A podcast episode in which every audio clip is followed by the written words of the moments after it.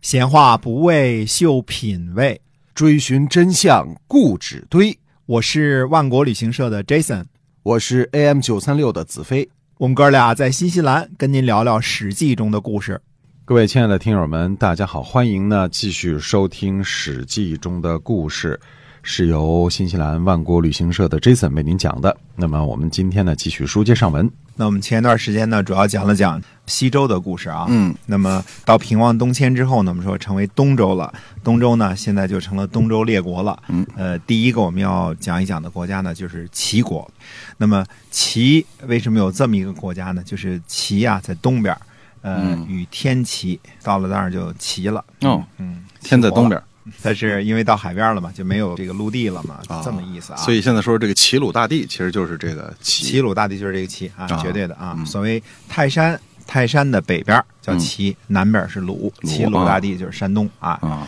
呃，就是就是大约是今天的山东这山么东个意思。嗯那么齐国呢是周朝封的第一个异姓王国嗯啊，异姓王国，那封给谁的呢？封给是姜子牙的。嗯为什么封给姜子牙呢？大家都知道，这个姜子牙呢在周初的时候啊立了很大的功劳。对，啊，立了很大的功劳。那么姜子牙呢，他姓吕，名尚，这个高尚的尚，吕尚。那么为什么又姓姜？要叫姜尚嗯啊？因为姜呢，我们说这个是他们家的老姓儿，这个吕呢是封姓儿，封姓儿呢基本上就是后来父传子的这么传下来的。嗯呃，姜呢是母系的氏族，个人认为啊是那么传下来的。那么姜尚这个人呢，或者叫吕尚这个人啊，年轻的时候呢很穷困啊、嗯我们说穷困呢，大家不要说跟我们现在说的穷困不是一个意思啊。这个也是拜《封神演义》之赐啊，嗯就是说这个穷困呢，不是说没钱，穷是什么？穷是没有出路。困呢是，呃，没有这个施展的这个空间啊嗯。困嘛，你看这个困字儿是有一个框起来的，框哎哎框是起来了。所以现在这穷个困成语叫穷途末路哈，嗯，就是这个意思，就是哎，穷途末路，哎，没没有出有没有出路了。嗯这个穷呢是没有出路的意思。嗯那么穷困，他到年老的时候，不是说他没钱啊，嗯他他应该还是有钱，没钱去旅游去啊。因为现在我们经常嗯说贫穷，贫穷，大家可能就会把这两个词儿认为是同样的意思哈，实际上哎贫是贫，穷是穷，啊贫是没钱啊，贫下贫中农，哎，那是没钱的啊啊。，不叫穷下中对穷，，嗯所以这个吕尚呢，到什么地方去？那你说去哪儿旅游了？到陕西旅游去了。嗯他呢，在渭河之阳，那么渭水之滨，在那儿钓鱼啊、嗯这个大家都知道，姜太公钓鱼，愿者上钩啊，对有这么一句俗话。是，啊、那么他钓鱼呢，这个据说方法比较独特啊，嗯这个离岸好几尺，那哎那专门就钓这个，不是钓鱼的，本来就是去钓西伯昌的。哎，只钓王与侯，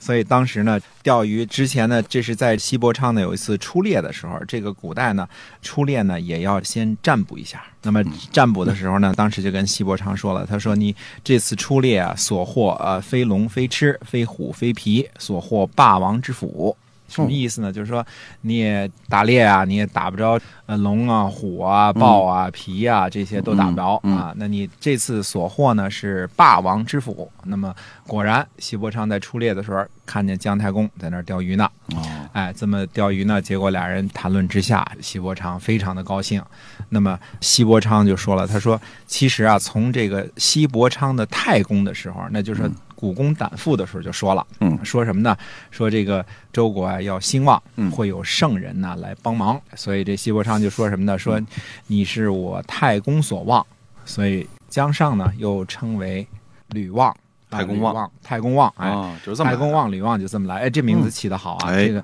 是西伯昌的太公就开始望了。嗯那么本身呢，姜太公这时候也已经是太公级别的这了嗯这啊，这所以这老翁了，啊 所以说，人家从西伯昌的太公那时候就断出来，会有圣人到周来帮他啊、嗯那你礼遇非常高了，让他跟西伯昌坐同一辆车，嗯，而且呢，尊他为师，就是老师，老师师傅嗯啊，嗯尊他为这个老师。所以吕望、吕尚、姜尚、姜太公、姜子牙，这都一个人儿。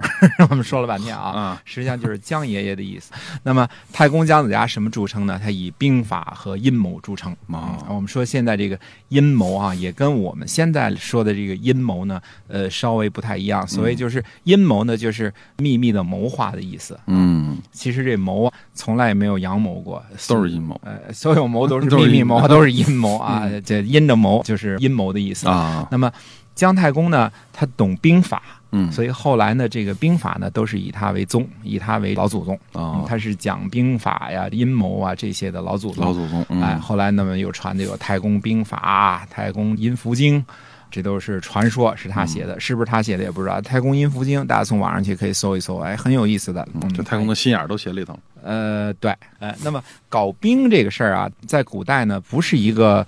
特别正大光明的一件事儿，这嗯跟后来的工种啊，不是一个特别让人尊敬的一个工种。因为凡是搞兵啊，其中就有谋，就有阴谋，因为嗯兵不厌诈嘛，对吧？嗯所以这其中有好多的纵横捭阖呀，很多的这些个东西。嗯那么搞兵这个事儿，在古代的时候，并不是一个特别受人尊敬的一个职业。但是呢，你要是在两国征伐的时候呢，这个兵权以奇技这些东西呢，确实是不可少的。嗯，那么据说呢，比如把这个西伯昌从这个油里救出来啊，哎，伐虫啊，伐苜蓿啊，伐这个犬夷啊，修建封邑啊，呃，所有的这些都跟这个姜子牙呢都有很大的关系。嗯，呃，到后来呢，西伯昌天下三分有其二，这也都归功于太公望的这些谋划。哎，他帮他告诉他怎么行德政，怎么让人人民归附，然后最后怎么把纣王的天下呢给颠覆了。嗯嗯，那么到后来呢，他是辅佐两代啊，还有不只是周文王，还有周武周武王啊哎，到武王的时候呢，就是伐纣，那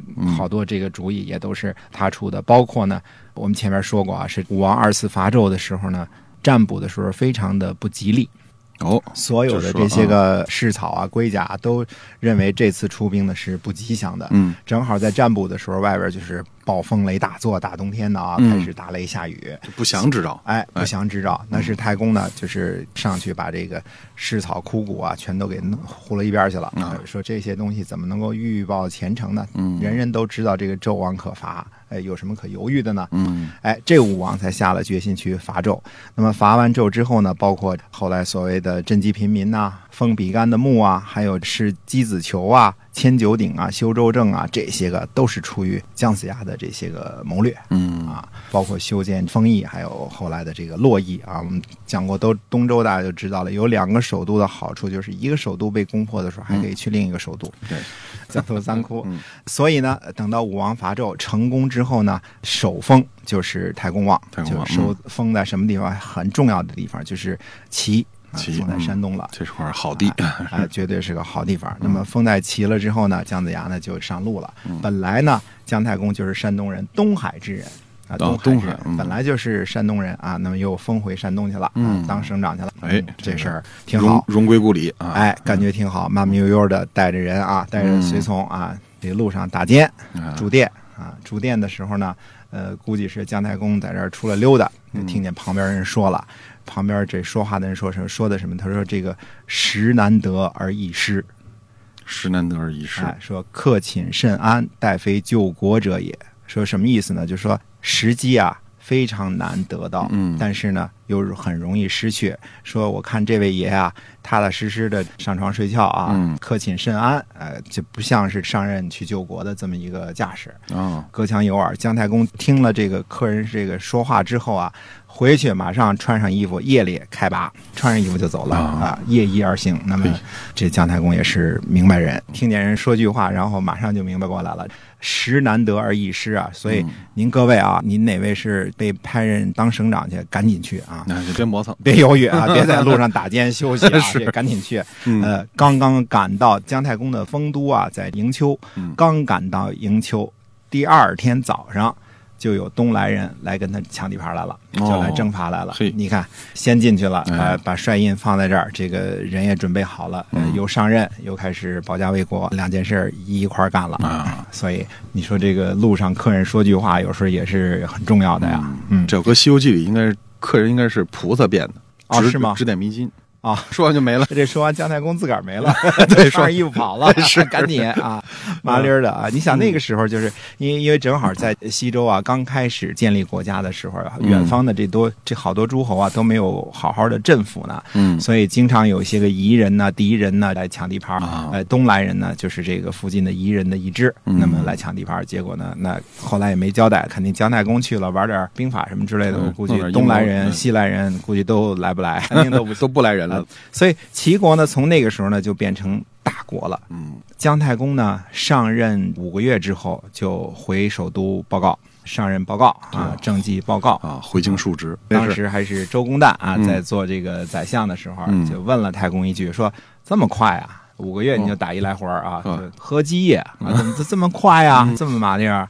姜太公就说：“我们呢做了什么事儿呢？就是呃，因其俗，简其礼，嗯就是依照本地人的风俗嗯哦来执政，然后呢，把这个礼法呢全都给简化了。讲 话啊，那同样呢，你周公旦的自个儿的儿子啊，伯钦去到鲁国去救国去了，嗯也是在鲁国去当国王去了、啊。临走，老爹嘱咐半天，什么洗头发也别一块儿洗完了，吃饭也别一块儿吃完了嗯啊。我们都说 过、啊，是三年。回首都报告来了，嗯回京复命三年。那这个周公旦敢问一问呢，说怎么这么慢呢？啊，这三年才回来啊、人家五个月就回来了， 哎，他儿子的回答方法就是不一样。他说我们要革其俗，把这个礼仪法和习俗啊都给它变了哦啊，变成堂堂正正的。嗯所以要交给人守丧三年，守完三年的丧才能够脱去这个丧服。哦，是这样的，哎，嗯所以他是把这个礼仪法什么的都做得非常的周全。嗯后来呢，周公旦听了他自个儿儿子的汇报之后，就想起想当初姜太公啊五个月就回来述职这句话了。啊，所以呢，周公旦当时就仰天而叹，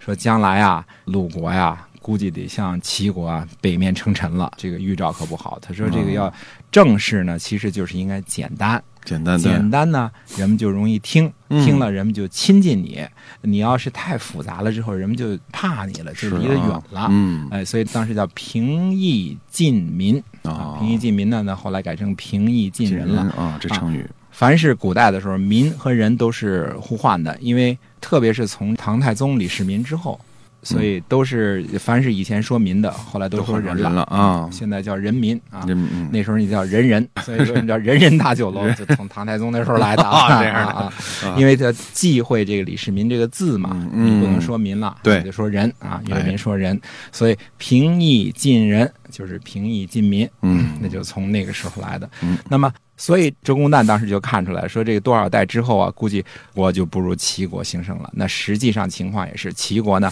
由于它简单，它的政事啊，就嗯是所以很快就变成大国了。哦而且齐国呢有它的自然资源，它靠近大海，嗯有什么呢？有鱼盐之力，嗯，可以打是，鱼啊，哎，这比别人就多了一种吃食儿，对吧？是哎种不了庄稼打鱼，另外一种收入哈，还有什么呢？盐，它可以把这个海水呢晒盐。晒盐，啊，嗯盐在古代是一种珍贵的东西啊。嗯，那我们现在说，其实在哪儿都是珍贵的东西。我们现在说这个 celery，哦这就是从盐来的，它哦就从盐 salt 来的啊。以前盐都是可以用来发薪水的啊。啊，拿盐当这个我们英文薪水，讲 salary 嘛，对吧？啊就是从 salt 来的从盐这个词儿来的啊啊，所以就怪不得有四盐贩子啊，那么 一般这自个个 儿给自个儿发钱呢，你想啊，那多厉害啊！四是吧盐贩子都很有钱啊哈嗯哎，，所以他就利用这个鱼言之力，因为他有了这个鱼言之力呢嗯，他政治呢又非常的简明，所以好多人都愿意归顺他，所以齐国呢就变成一个大国了，嗯哎那么鲁国呢后来呢就变成一个小国了嗯啊。那我们这个齐国呢，到底它有什么事儿呢？我们慢慢跟大家说。好，今天啊，我们这个史记中的故事就到这儿，跟您说再会了。下期我们继续来讲。